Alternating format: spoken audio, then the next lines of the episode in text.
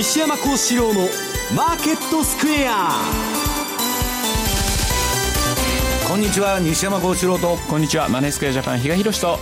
皆さんこんにちは。アシスタントの大里清です。ここからの時間はザ・マネー西山幸四郎のマーケットスクエアお送りしていきます。さあ西山さん、はい、今週も驚くようなことが起きた1週間でしたね。ね。忙しい、まあ、乱高下で、まあ、トランプ、はい、まああの最初の市場の評判ではトリプル安とか言われてたんですけど、えー、まあ全然逆の反応が途中から来ましてですね。で、ね、えー、まああのトランプへの期待感ですね、はい、もうあの財政出動をとにかくあの勝利宣言の時に、まあ、経済政策に触れたっていう、はい、まあ、数少ない例外的なスピーチしまして、はい、でまあ、橋や道路を直してですね、まあ、雇用を増やすと。でまあ、その財政出動観測でえー、史上最大のバブルになっている債券相場国際相場から一気にお金が株あの株式市場の方に今流れていると、はい、でその流れを継いで、まあ、日本の方もですね、はい、えー、堅調な流れになっていると。ただこれは今のところ期待感の相場ですんで、えー、まあ、彼があの就任するの来年1月なんですけどね、はい、まあ、そこら辺からちょっと波乱含みになってくると。で、まあ、日本にとっては、まあ、日本の国体を揺るがすようなですね、はい、えー、大統領ができちゃったっつうんで、えー、まあ、どこの経済ブロックにも入ってない、まあ、貿易立国日本がですね、まあどうまあ、軍事も含めてまあ、どういうふうなまあ対応をしていくかということですね、はい、日本が、ね、割り送ってしまう可能性もなきにしもあらずといったところです。大引けの日経平均株価は今日は続伸となりまして終値30円37銭高い1万7374円79銭となりました。そして為替です。ドル円この時間106円の40銭台での動きとなっています。東さん今週ドル円も為替も大きく動きました当にまた久しぶりにという感じで一気にいったかなと、正直言ってあの下はある程度テクニカルのところで止まったっていうのは、はい、あの想像、まあ、予定通りと言ってしまえばそれまでなんですけど、うん、ただここまで戻すというのは正直まあ、それは言ってしまえばやっぱりアメリカの10年債、うん、ここが、この動きがまあかなり急激だったと、はい、それにまあドルの買い戻しが入っていったっていうそういう感じかなと思いますけどね、はい、107円のところはちょっと重たい感じもしますよね。そうですね。ただそうは言ってもほぼほぼ107の、うん、今日もうあの手前までは行きましたからね。はい。えーえー、マーケットについてはこの後も西山さんと比嘉さんにたっぷりと解説をしていただきます。そして番組ではリスナーの皆さんからのコメント質問お待ちしています。投資についての質問など随時番組で受け付けてまいりますのでホームページのコメント欄からお願いいたします。ザ・マネーはリスナーの皆さんの投資を応援していきます。それではこの後午後4時までお付き合いください。この番組はマネースクエアジャパンの提供でお送りします。日本を代表する宗教学者木野和義さんが説いた昭和の名講話集「消防現像」に学ぶ CD 版好評発売中。難解と言われた道元禅師の教えが分かりやすい木の節で今鮮やかによみがえります。お値段は税込1万6200円。送料が別途かかります。お求めは0335954730ラジオ日経通販ショップサウンロード。またはネットショップサウンロードまで。になるレースが今すぐ聞ける。ラジオ日経のレース実況をナビダイヤルでお届けします。開催日のレースはライブで3ヶ月前までのレースは録音でいつでも聞けます。電話番号は0570-008460 0570-008460 0570を走ろうと覚えてください。情報量無料かかるのは通話料のみ。ガイダンスに従ってご利用ください。Today トゥデイズマーケットです。今日のマーケットを振り返っていきましょう。まずは大引けの日経平均株価です。先ほどもお伝えしましたが、日経平均株価続伸となりました。終値は30円37銭高い17,374円79銭となりました。安いところでは17,333円をつけまして、昨日の終値を下回るところもありました。トピックス、こちらは1.93ポイントのプラスです。1378.28でした。東証一部の売買高概算で33億9544万株、売買代金3兆6150億円でした。東証一部の値上がり銘柄数が784、対して値下がりが1115銘柄、変わらず80 87銘柄となっています。指数日経平均株価はプラスとなっておりますが、値下がり銘柄数が今日は1000銘柄を超えています。そして業種別の騰落率見ていきますと、今日は33の業種のうち18業種がプラスとなりました。上げ幅大きかったのが保険、銀行、非鉄など、一方下げたところで下げ幅大きかったのが情報通信、水産、食料などとなっています。今日東証一部で新高値を取った銘柄、新高値銘柄は116銘柄ありました。一方の新安値銘柄ですが、こちらは12銘柄、12銘柄となっています。東証一部の売買代金のランキング、売買代金のランキングです。えこちらが、えトップが三菱 UFJ でした。2位が三井住友、3位がトヨタ、え4位がみずほ、えそして5位にソフトバンクグループとなっています。一方の売買高のランキングも確認しておきましょう。こちらはトップがみずほです。2位が三菱 UFJ、3位に野村ホールディングスとなっています。それから引け後に決算を発表したところで、まずは三井不動産ご紹介していきます。8801の三井不動産です。第2四半期今年4月から9月までの決算を発表しました。売上高1年前に比べまして1.5%増の8109億円。営業利益4.7%増1147億円。経常利益4.5%増1082億円。純利益8.6%増の728億円と増収増益となりました。通期の見通し、こちらは据え置きです。売上高が1兆7500億円。こちらは前期比11.6%増。営業利益は8.7%増。経常利益8.5%増。そして純利益6.2%増ということで、通期も据え置きではございますが、増収増益を見込んでおります。えー、今日の三井不動産終値です。27円高の2500、えー、2506.5円となっていました。そして、て、5713の住友金属鉱山です。こちらも同じく第2四半期の決算を発表しました。売上高1年前に比べまして20.2%減の3664億円。営業利益57.4%減219億円。経常利益81.9%減116億円。純利益93.9%減32億円にとどまりまして、大幅減収、減益となりました。そして、通期の見通し、こちらは、えー、引き上げています。一方、通期の見通しについては引き上げです。あ、すいません、失礼しました。こちらはですね、通期の見通しは、えー、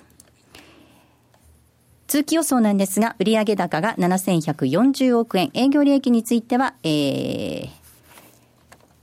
7140億円です。えー、そして、利益について手なんですが、こちらは480億円になる見通しです。通期の見通し、売上高が7140億円、営業利益は480億円になる見通しです。住友金属鉱山終値、今日は55円高の1534.5円となっていました。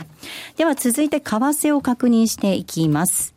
えー、ドル円この時間106円の50銭台での動き、106円5254です。そしてユーロ円が116円の243で、ユーロドル1.091215での動きとなっています。えー、では、為替市場の、えー、マーケットのポイントについて、比嘉さんからです。お願いいたします。はい。まあ、今週に関してはもう、次期大統領に、えー、トランプさんが決まったという、この水曜日のイベントですよね。はいまあ、これがすべて市場を大きく動かしたかなと。はい、で、それに伴って、えー、ドル高、そして、え株もかなり、はい、まあ、西山さんがこの後お話しするでしょうけど、まあ、債券市場から資金が株に流れたと。いうのがもう特徴的な、えー、ここまでの、はい、えー、相場かなと。はい。ただ、あの、先ほどもちらっと言いましたけれども、割とそのテクニカルで見ると、エンベロープがかなり機能したまあ、あの、週だったかな。はい。ちょうどだから、あの、えー、ドル円ですかね。私あの時も確か昼にちょっとしたレポート書いてて、13のよくマイナス、相場が動き出してる時ってマイナス3%とか いうのを使ってますよっていうのをお話ししてたかと思うんですが、ちょうどレポート書いた時も100円の90何銭だったんですね。で、今回ドル円101円の20ぐらいがローで、そこから切り返しというところ。で、えー、っと、今日、えー、今、ホームページの方にも上がってるんですけど、ドルインデックス。はい。これの13のプラスマイナス2とプラスマイナス3のチャートも乗っけてみたんですが、ほぼほぼマイナス2のところでやっぱり止まって切り返しと。いうところ。まあ、あとは、えー、こっからそうですね、ドルインデックスなんで、はい、前々から西山さんがおっしゃってた、また100。うんここがかなりですね、ちょうどプラスの2%ぐらいが100近辺なんですよ。えーはい、またここら辺まで行くと、やっぱり一旦ちょっとドルっていうのは抑えられるのか、どうなのか、うん、さらにまたもう一段、えー、トランプ相場が続くのかっていうところが一つ肝かなと。で、ただ今日はですね、アメリカベテランズデーになってるので、はい、債券市場が休場、はい、このところ相場を引っ張ってた債券市場が休場になるので、はい、まあ今日は落ち着いた展開になるのかなという感じがしています。ただ、えー、本日はフィッシャーさんがまた、あの、講演を予定されてるというのと、えー、来週17日、合同経済委員会でイエレンさんが証言する、えー、予定も組まれてます。まあ、12月14日に向けて、またこのあたりどういった発言に変わってくるのか、うん、ここも一つ肝ですし、あと安倍さんがいきなりトランプさんとの会談とい。うのも来週17日に組まれてますんで、まあ、誰もが予測しなかったんで、あのー、お礼参りじゃないですけど、後手後手な感じですけど、ね、先にとトランプさんの会談を セッティングする動きが強まってて、ただそのトランプさんも、オバマさんとの会談も割となんかおとなしめ？あの、ね、勝利宣言の時もそれまでの勢いが感じられなかったのは、これやっぱりもともとトランプさんってそういう人なのかどうなのか、このあたりもちょっと気になるところっていうのと、あとはやはり、こっからのえー、側近の人たち、どういう人たちをつけてくるのか、はいね、まあ、今はもう、今日あたりだと財務長官に JP モルガンのダイモンさんを検討してるとか、はいあとはブラックストーングループのスティーブン・シュワルツマン、うん、CEO の名前なんかが上がってるというふうに言われてますんで、一説にはトランプさんって象徴的な立ち位置。で、実際は、ま、その周りの人たちがいろいろ頑張るんだというふうにもなんかこう言われてるようなところもあるので、ちょっとそこら辺も気になるところではあるかなと。いう気はしますね。はい。さあでは西山さんにお話聞いていきたいと思います。はい、まさに選挙戦、まあ炎上商法とも言えるようなね、やり方ではあったわけですけれども、はい、トランプさん勝利となりました、はい、日本のマーケットはショック安。ただその後ヨーロッパ、アメリカはむしろプラスで動いてきた、反応してきたといった結果でしたよね。はい。まああのトランプがまあ大統領になるっていうのは、まあ、えー、事前予想、まあ世間で一般的に言われているですね、報道ではまあありえなかったと。はいただまあ私のところにも何通もメールが来て、これまあ比嘉さんにも大札さんにも送っといたと思うんですけども、トランプが絶対勝つと言い切ってる人も多かったわけですね。はい、で、まあインベスターズコムの予想っていうのはよく当たると言われてるんですけど、それも最終結果が、えー、トランプが勝つと。で、まあ、あの、そうは言ってもですね、かなり意外だったわけです。はいで、まあ、ファンドの方では、まあ、トランプが勝つと言っとったのは、まあ、審査権の帝王、ジェフリー・ガンドラックですね。これもトランプが勝つと。うんで、まあ、彼が言ってたトランプが勝ったらどうなるかっつったら、債券市場は売られて株は上がると。うんうん、で、その通りの動きが今来てるわけですね。はい、で、それはなぜかというとですね、えー、トランプはもうあの、法人税減税15%とか、まあそういう、その、もう、極めて、その、どういうんですか、うん、経済を上げようという政策が見えてるんですけど、うん、一番の目玉は公共事業。はい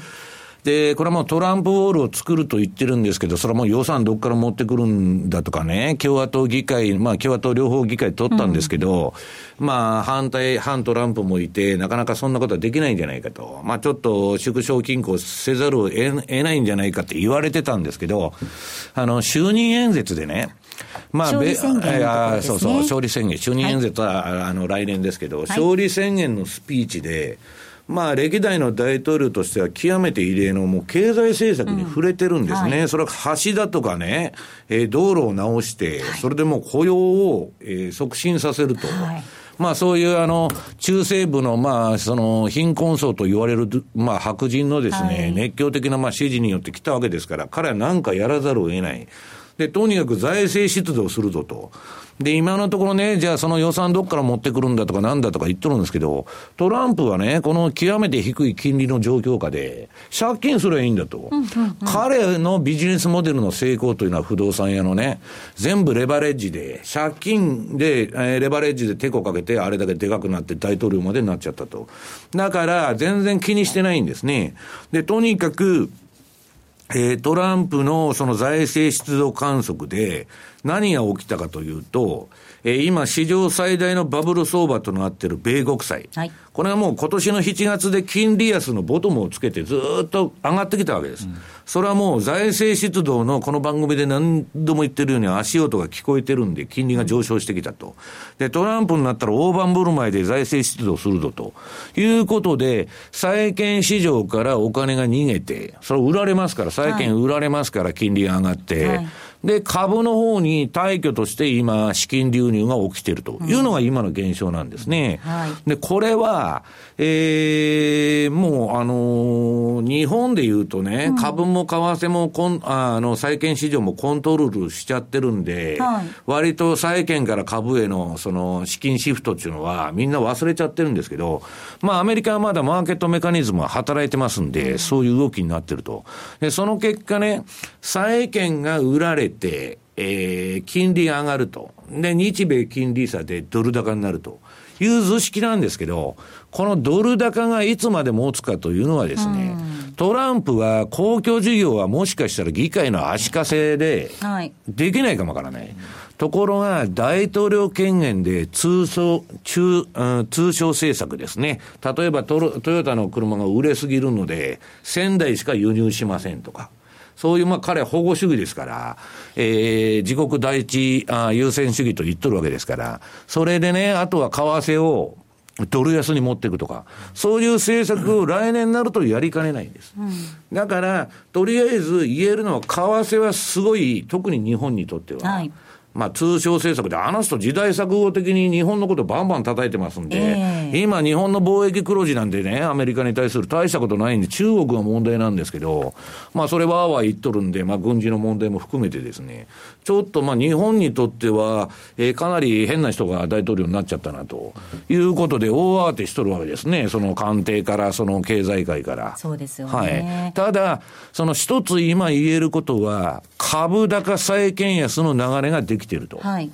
だからそれはまあ直近の相場はね、ちょっと連投しすぎてやや過熱感があるんで調整もするかもわかりませんけど、はい、まあうまくいけばサンクスギビングぐらいまではですね、まあ上げ潮の流れ、うん、でまあもうちょっと大きいそのあれで言うと年内は、うん、まあそういうムードなんじゃないかなと。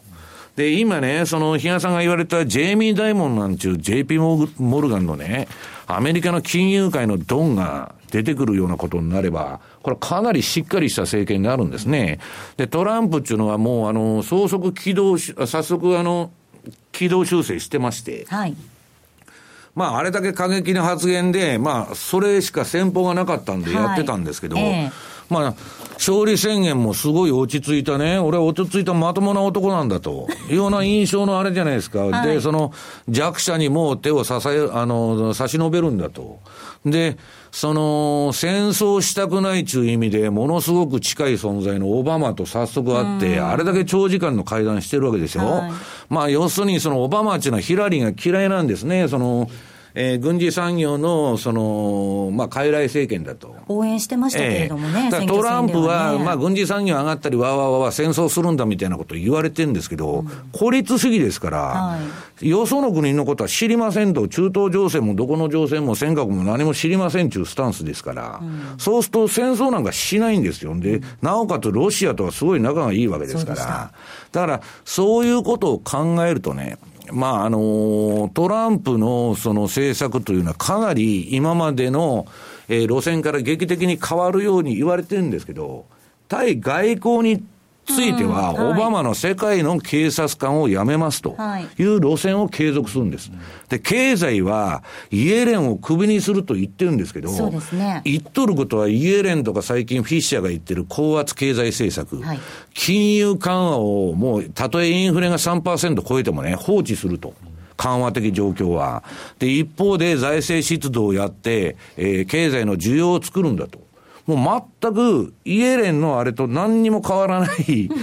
まあその政策の、まあじ、あの体現者になるんじゃないかというような感じのね、あれなんで、で、今のところね、まあトランプっていうのはそんなに変な人じゃないんだという意味で、まあ最初の100日間は特にそうなんですけど、市場との神話的なですね、えー、相場展開になっているということですね。確かに比嘉さん、オバマ大統領との会談でも本当におとなしかったですもんね。なんかちょっと見る影ないなというので びっくりしたのと、えー、あとはほら、通常やっぱりアメリカの大統領と話をするっつったら10分の時間作るのも相当大変なのにもかかわらず、今回1時間半まで延長できてるわけですよね。うん、だからちょっとそういう意味でもですね、なんかあの、新聞なんかの論調だと、いや、森、なんか相当揉めたんじゃないかとかいう話もありましたけど、えーえー、意外とやっぱりちゃんとしっかり話ができたんじゃないかなっていう、うん、そんな感じもしましたよね、本当に。はい、そして西山さん、お話にもあったように、その財務大臣が誰になるのかなんていうニュースも出始めてますけれども、はい、1月になると、その組閣っていうふうに動いてきますよね、でスタッフが見えてくるじゃないですか。ね、もうスタッフが見えるのはその前なんですよ。うん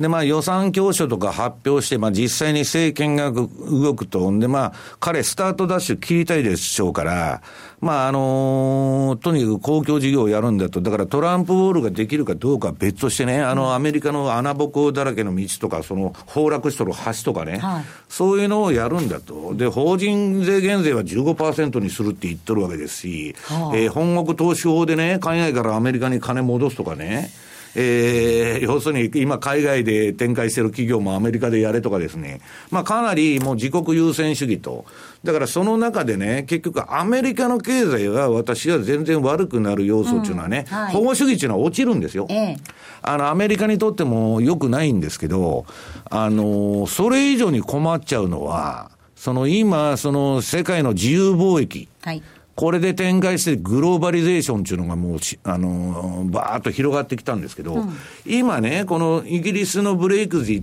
トだとか、そのトランプのね、大統領誕生とかね、全部反グローバリゼーションなんですよ。すね、世界はグローバリゼーションの巻き戻し、うん、えー、結局グローバリゼーションっていうのは失業の輸出に過ぎなかったという結論になってですね、それは大きく中間層の没落によって巻き戻していると。で、その中で、やっぱ日本というのはよほどうまくやらないとですね、まあちょっと難しいところに入ってくるのかなと。だから、今一つ言えることは、アメリカ経済はそんなに悪くなると思えない。落ちるのはよそですね。アメリカ以外の国。で、アメリカっていうのはとにかく、まあ自国だけでやっていける国ですから、別によその国はいらないわけです。はい。ただでもあれですよね。あのートランプさんって保護貿易主義言ってるんですけど、副大統領のペンスさんって自由貿易主義論者なんですよね。だからそこら辺またうまくどういうふうに調整をしていくのかっていうのもあるでしょうし、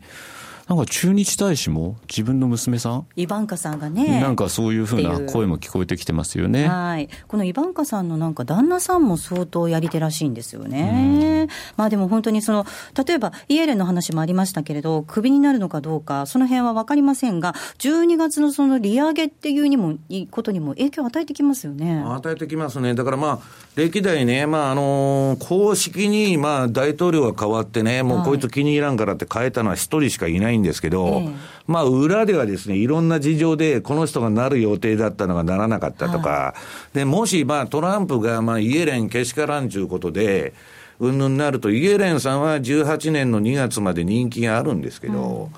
うん、まあ、あの、レームダック化しちゃう可能性ありますよね。もうどうせトランプ変えるんだからと。と何を言っても市場とのコントロールがうまくいかないというようなこともありまして、まあそこら辺の事情も含めてね、やっぱりあの、トランプの政策がまあ現実的にその予算の問題も含めて見えてくる1月のトランプの就任前後。はい、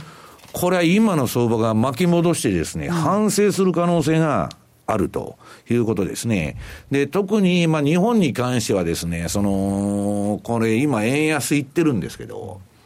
まあ、トランプがそのドル高がいいとは思ってませんから、はいまあちょっとどっかでそれも転換する可能性があると。だから今はとりあえず株高債券安の流れに乗ればいいんですけど、為替はですね、その付録で債券が売られてるために、金利,、えー、金利差からそのドル高になってるんですけど、はい、私がいつでも言ってるようにね、えー、ドルインデックスが100を超えてくると。まあ、いろんな牽制発言からうんぬん出てくるんで、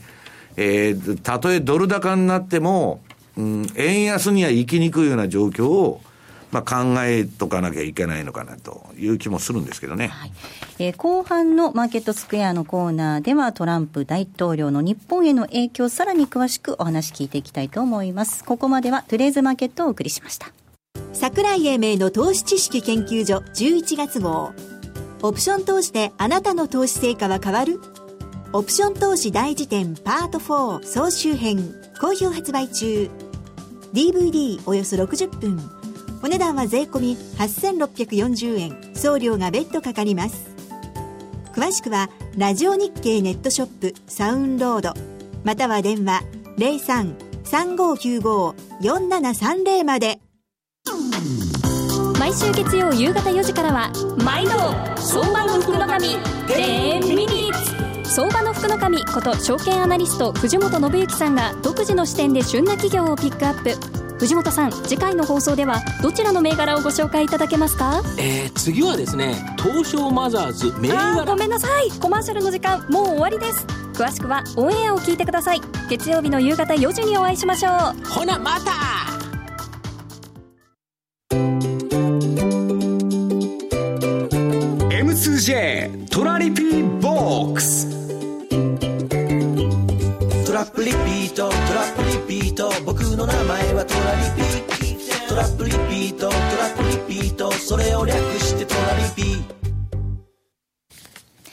M2J トラリピボックスのコーナーです。この時間はリスナーの皆さんからいただいた質問に西山さんと比嘉さんにお答えいただきたいと思います。え今週もたくさん質問をいただきまして誠にありがとうございました。えまずはこんな質問をご紹介します。ドローンさんからです。西山さん、皆さんいつもためになる番組ありがとうございます。私は FX で損ばかりしています。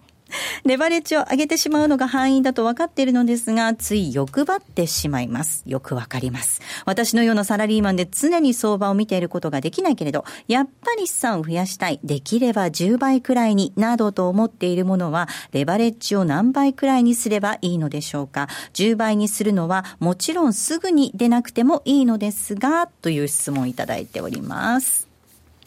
あの、レバレッジで言うとですね、まあ、いわゆる機関投資家とかどういうレバレッジ使ってるかと。でも、あの、えっと、リーマン危機でね、誰も豚箱に入った人はいないと、はい、やったもん勝ちでですね、えー、儲けら何でもいいんだということで、どこもレバレッジを上げる傾向に、えー、投資銀行の方もなってるわけですね。ところが、あの、検査に来るわけじゃないですか、はい、銀行に。で、どのぐらいのレバレッジでやってるのかっていうのを検査官が見るわけですね。そうするとね、10倍以上だと数億怒られる。うんうんうん。で、はい、で、そのリーマン前までどうやってたかっつうと、まあ、どこの会社とは言いませんけど、まあ、いろんな投資銀行があって、普段20倍ぐらいにもうバンバンに張ってるんですね。はい、あの相場を。で、検査前になると急に落とすとかですね。なんかそういうあのせこいことをやっとったとこもあるんですけど、えー、通常はですね、まあ10倍ぐらいでいいんじゃないかなと、レバレッジは。うんはい、で、うん、結局、どういうんですか、その、資産管理っていうのは一番重要なんですね。はい、だから、何倍にそのレバレッジをしてやるかっつったら、1回あたりいくら損になるんだと、その、いくらで切って、で、自分の証拠金がいくら残るんだという、極めて数学的な管理なんですね。あの、資産管理っていうのは。だから何倍でやってもいいんですけど、あの、当然ですね、レバレッジ25倍でやれば、数パーセント動いたら全部、あ、あのー、まあ、例えば1割とか動いたら、壊滅的な打撃を食うわけですから、それはですね、やっぱり、適正規模っていうのはあるんですね。はい。はい、適正規模。だから、その、普通はね、昔株の信用取引っていうのは危ない危ないと、現物取引に比べて。信用取引ってレバレッジ3倍ですよ。ああ、そうですね。で、じゃあ、今、その FX の上限になってる25倍のレバレッジがね、小さいかっつったらめちゃくちゃでかいですよ。で、ファンドで25倍も取るとこはありません、普通。だから、えー、そういうことになりたく、あの、全部証拠金をなくしちゃうということにしたくないんであれば、もう損していい金額だけ証拠金に入れておくと。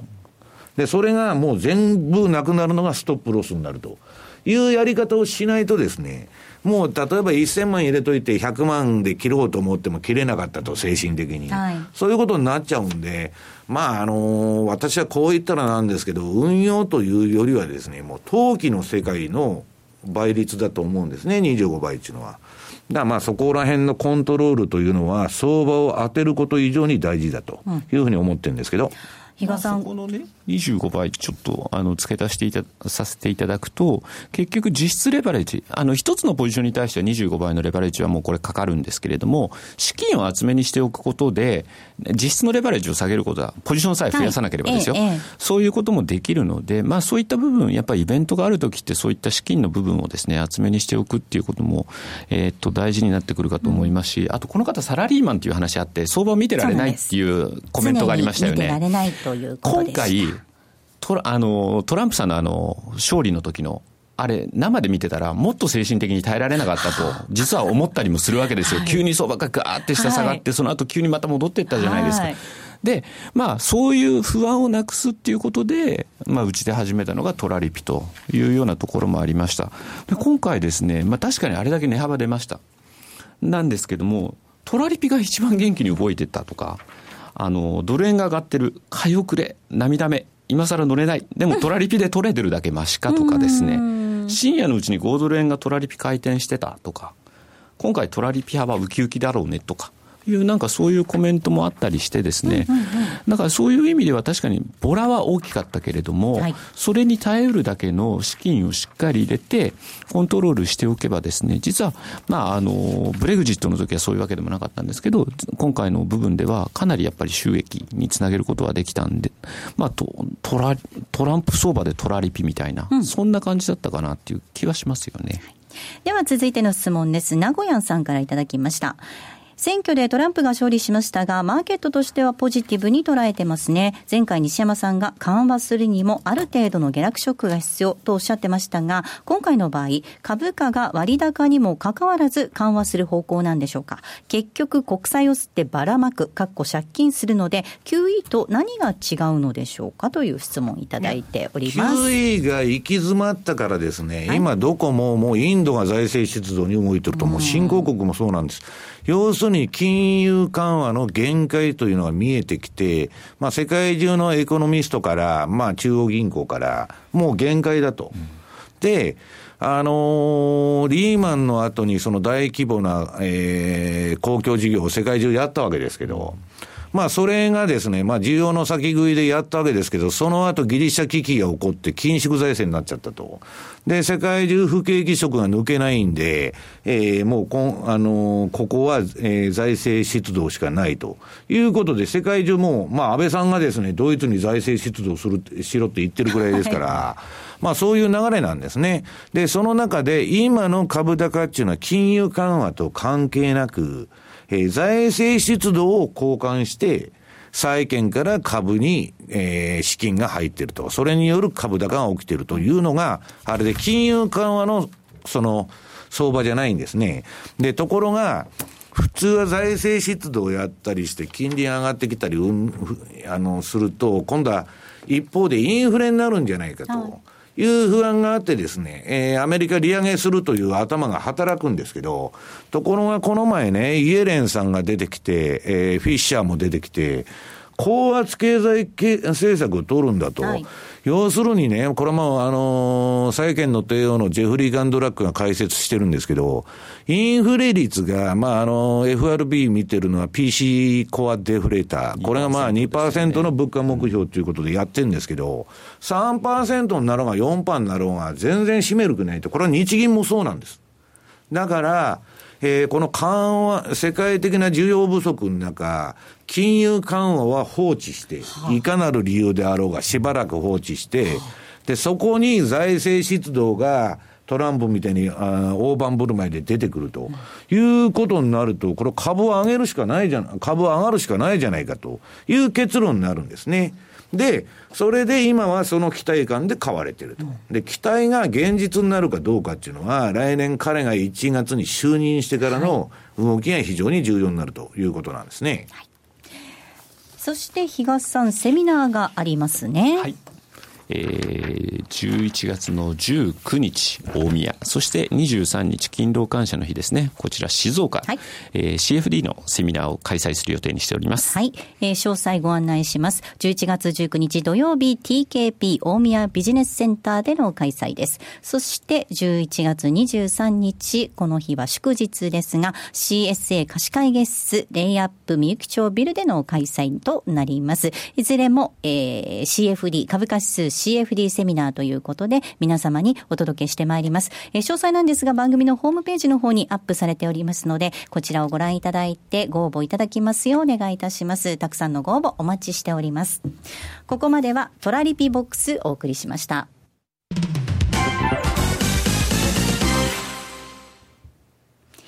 西山幸四郎のマーケットスクエアリスナーにおなじみの FX 会社マネースクエアジャパン。独自の発注管理機能トラリピと充実のサポート体制で多くの FX 投資家から選ばれています。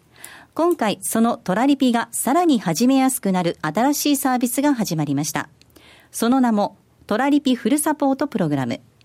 例えば200万円をトラリピで運用した場合のプランを考えてほしいといったご要望から、とにかくトラリピのことを何でも聞きたいといったご要望まで、マネースクエアジャパンの経験豊富なコンサルタントがお答えします。これまでトラリピに興味はあったけれど、まだ始められていない方の第一歩を、トラリピ専門のコンサルティングプログラムで応援します。トラリピフルサポートプログラム、ぜひご利用ください。詳しくはトラリピサポートで検索。マネースクエアジャパンの取扱商品は投資元本以上の損失が生じる恐れがあります。契約締結前交付書面をよくご理解された上でお取引ください。金融商品取引業関東財務局長金賞番号第2797号。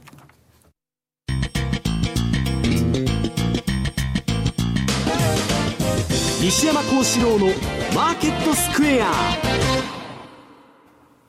さあ、このコーナーではマーケットの見方について西山さんにいろいろな角度で教えていただきます。今日のテーマです。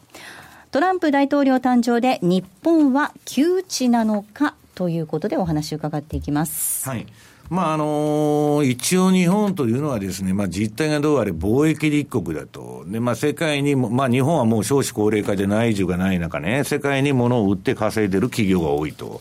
で、その中で、えー、これまでトランプがですね、あの、言ってきたのは、まあ必要以上に、今中国を批判するならわかるんですけど、はいえーまあ、80年代のジャパンアズナンバーワンの頃のようなですね、日本の捉え方をしてるんですね。で、まあ、先ほども言ったように貿易黒字ももう大したことないんですけど、とにかく日本の自動車産業だとかいろんなことでですね、日本のせいでアメリカの雇用が失われてるくらいのことをガンガン、これまでまあ炎上商法なんですけど、言ってきたわけですよ。はいえ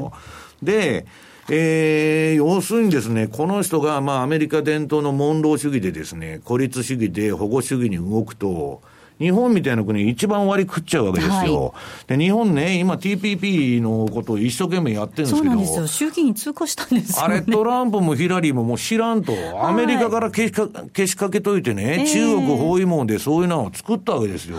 ところが今やどうでもいいと、そのヒラリーも最初 TPP 賛成してて、サンダースが出てきたら急にあんなもんいらんと。まあ、ご都合主義なんですね、言ってることが。で、それに甘利さんとかうんぬんでネネゴシエーションしてたのはあれ何だったんだと。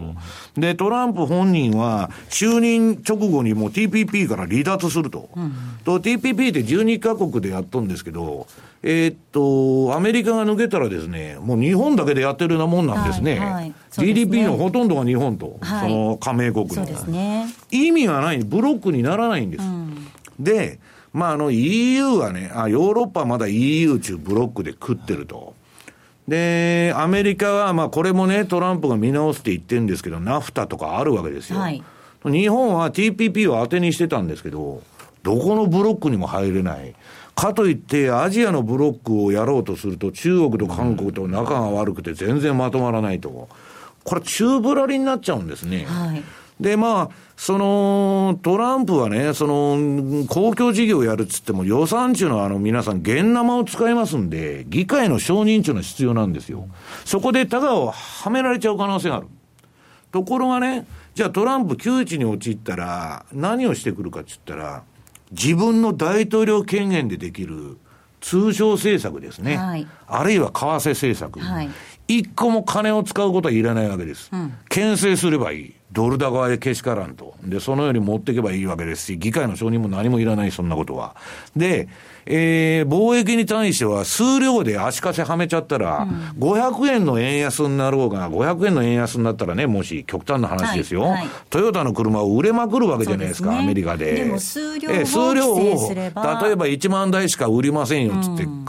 やられちゃうと、もう手も足も出ないわけです。だそういうですね、えー、ことも含めて、あと軍事面ですね。そうですね、外交政策。えー、その国が世界規模で経済活動を展開しようと思ったら、その担保力になってるっていうのは軍事力なんですよ。軍事力がないと、ワールドワイドに、えー、その国の企業は活はい、活動できないわけです。ね、で、それは今まで日本はアメリカの傘の下に入ってやってきたわけですよ。ところが、アメリカが知らんと。えー、孤立主義でね、よその国のことはどうでもいいんだというような態度になってくると、もうその、えー、世界経済はブロック化にどんどんどんどん向かっていって、で、イギリスは多分ね、EU 中ブロックから離脱したんですけど、アメリカにもヨーロッパにもいいように多分うまく立ち回るんですよ。だけど、私はトランプとの交渉っていうの日本はよほどうまくやらないと、まあ、あのー、トランプっていうのは法外なそのことを最初に言って、で、徐々に軟化させて、いいとこで落とすっていう不動産屋よく使うね。要するに、あの、5000万円ぐらいの物件を2億だと、これは。はい、ええ。で、まあ、ええ、比嘉さん1億に負けてやるやつって、あで、比嘉さん最初2億って言われてたんで、1億でまあいいよ、と買っちゃうと。いますよね。うん、もう私はね、不動産ファンドの交渉に何回も参加したことあるんですけど、ええあの、買う相手から、これあなたいくらで取得したって聞かれてですね、はい、十分、10倍ぐらいの金額いっとるんですよ。実際にはその10分の1ぐらいで買っとるんですけど、そのぐらい釜をかけてうまくネゴシエーションするんですね。で、私はそれはね、不誠実じゃないかって言ったんですけど、はいそれが交渉なんだと、ネゴシエーションなんだという認識なんですね。なるほどね。だから、まあ、とにかく、ちょっとその、今までの予定調和では進まない世界が、えー、待ってると。うん、だから最初はね、アメリカの株が上がったら、それは日本も連動するし、為替も、えー、アメリカの金利高に沿って円円安になってるんですけど、どっかでその流れがね、ちょっと反省してくる可能性が高いと。いうことなんですね。はい。比嘉さん、本当に海線山線のビジネスマンですからね、先ほど17日に安倍トランプ会談があるってお話でしたけれども。政治経験がない、その辺の駆け引き、うん、本当にもう、あの、そういった意味ではビジネスに直結する、はい、まあ、ある意味そこも戦場ですよね。そこで海線山線で鳴らしてきた。トランプさんですよ、うん、政治家さんがそこら辺をどこまでまた読み切れるのかどうなのか、うん、ここら辺の駆け引きっていうのは非常に注目されますよね、はい、本当にね、80年代かと思うような状況になっていくのか、あの自動車をね、日本車をこうアメリカ人が叩いてた姿を思い起こされますよね、はい、映画がありましてですね、トヨタの車を叩き潰すとかですね、えー、まあ、そういう日本がもうあのアメリカに経済で勝ったと、経済圏、はい、まあ、そこがピークだったわけですけどね。えーまあそんな感じの、まあちょっと時代錯誤的なですね、あれなんですけど、まあどち、どちらにせよ反グローバル主義ですから、トランプは。で、ドルに関してはですね、ドルは米国に害を与えとると。はいいう認識なんですね。ドル高ドル高けしからんと、はい、ずっと言っとるんで、うん、そういう意味ではですね、その、まあ中国だとか日本に対する当たりはまあ強くなってくるだろうというのはまあ十分に予想されるわけですね。西山さんおっしゃってるように、アメリカはまあ鎖国してもやっていけるだけの視力を持ってますからいいですけど、うん、日本本当孤立しますね。ええだから、もうその私はね、株高とかね、その、いうのは、まあ、いつでも言うんですけど、平和の配当なんだと。はい、時代が平和だからね、グローバリゼーションも進展するし、何もいいんですけど、その今、そのグローバリゼーションがもう巻き戻しになっちゃって、中間層が没落したと、はい、えー、いうことでですね、もうすべての流れが今後ヨーロッパのこれから選挙だとかいろんなことが始まりますけど、はい、全部反グローバリゼーションですよ、勢い言ってるのは。だから、そういう中でね、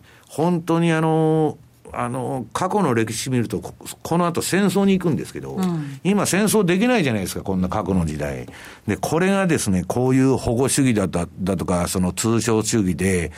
経済戦争になってくると、為替も使ったね。これは来年の相場っていうのは、まあ、今はとにかくドル高なんですけど、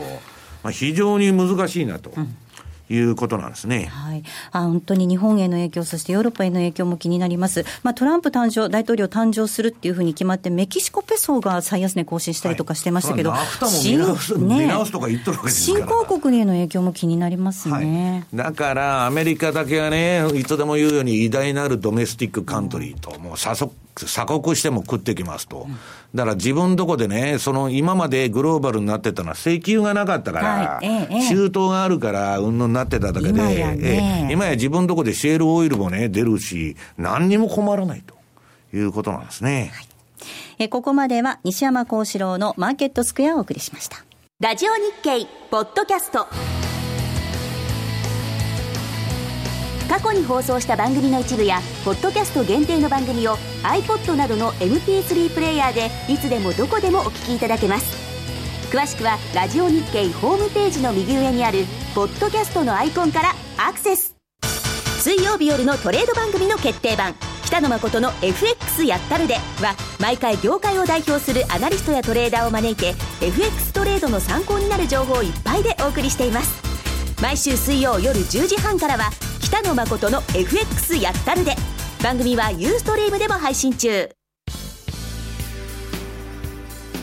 浜田節子です。鎌田新一です。投資という冒険をもっと素敵にするためにマーケットのプロを招いてお送りする「ゴーゴージャングルマーケット」は毎週金曜午後4時から。お聞き逃しなく。